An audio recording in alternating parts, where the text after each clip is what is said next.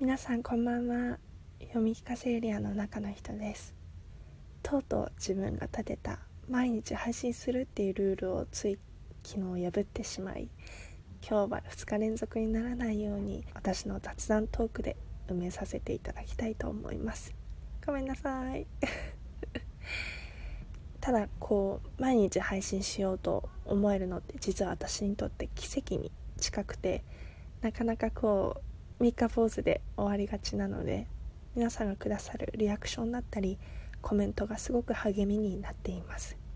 最近よくコメントをくださる方がいらっしゃっていてまずありがとうございますっていう感謝の気持ちとあともう一つ私がなぜ中国に留学しようと思ったのかっていう質問があったので今日はそれに答えたいと思います。どこかこう留学というと英語圏を想像される方もいると思うんですけれども私が中国を留中国への留学を決めた一つのきっかけが自分のバックグラウンドにあります。私は日本生まれ日本育ちなんですけれども母親が中国人なので小さい頃から日本と中国2つの文化圏に接しながら生きてきました。基本的に頭の中の言語は日本語なんですけれども時々こうパッて出てくる単語は中国語だったりあるいはお母さんとこう感情や思考をコミュニケーションする時に使うのが中国語だったりしてどこかこう自分の意見を強く主張したい時に中国語の頭になってたりします。伝わるかな？多分。バイリンガルの人ってその垣根が結構複雑でよくわからないと思うんですけれどもまあもともとこう日本語と中国語ができてていいねっていう話かと思いきや実はそうではなくてこう、まあ、よくあるいじめっていうのが小さい頃にありました。授業参観でこうお母さんが来てくださって私に話しかけるのを聞いた同級生から、まあ、次の日に中国人っていうあだ名で 声をかけられたりいろいろとこう自分は日本生まれ日本育ちだけれど日本人ではないんだ。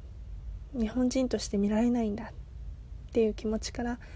自分の中で日本語中国語両方できることがメリットというよりはどこかコンプレックスのように捉えていました。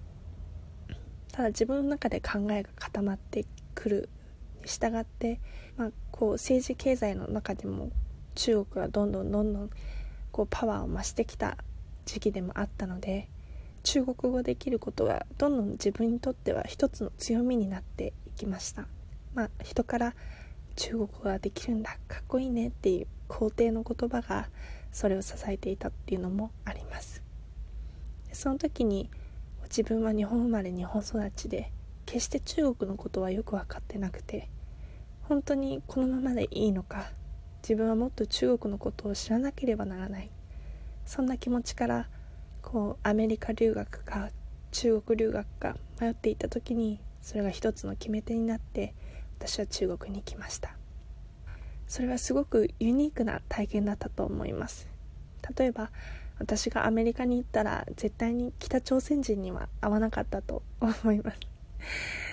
ちょっと余談になるんですけれどもこう中国に留学しに行って、まあ、北朝鮮からすごいトップレベルのエリートが派遣されるわけなんですけれども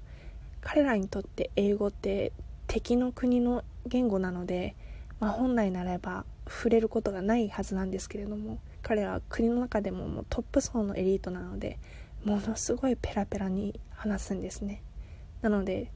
ま 小学生の頃から英語に触れてきた私は何だったんだって思ってたりすることがありました。あれはすごい印象的でしたね。でもう一つまああのアフリカの学生とかこう東南アジアの学生が数多く留学されていて彼らは特にこう中国語や英語はすごい得意ってわけではないんですけれどもものすごくコミュニケーション力が高いんですね。なのでどんどんどんどん人の輪ができていく。それを見てこう、まあ、言語ってコミュニケーションツールではあるもののそれよりも態度が大事なんだ人と仲良くなりたいっていう意思それをちゃんと見せることが大事なんだなっていうのを学び取った瞬間でもありました。もちろんこう英語圏に留学することで得たものもたくさんあったと思うんですけれどもより一層一つの言語中国語を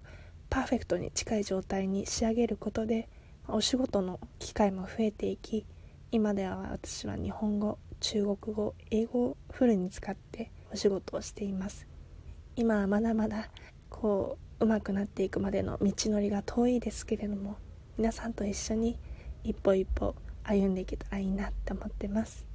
どうぞ応援をよろしくお願いいたします。はい。では今日はここまでです。聞いてくださりありがとうございました。では皆さんあと1日。もしくはあと数日。頑張りましょうね。ではおやすみなさい。晚安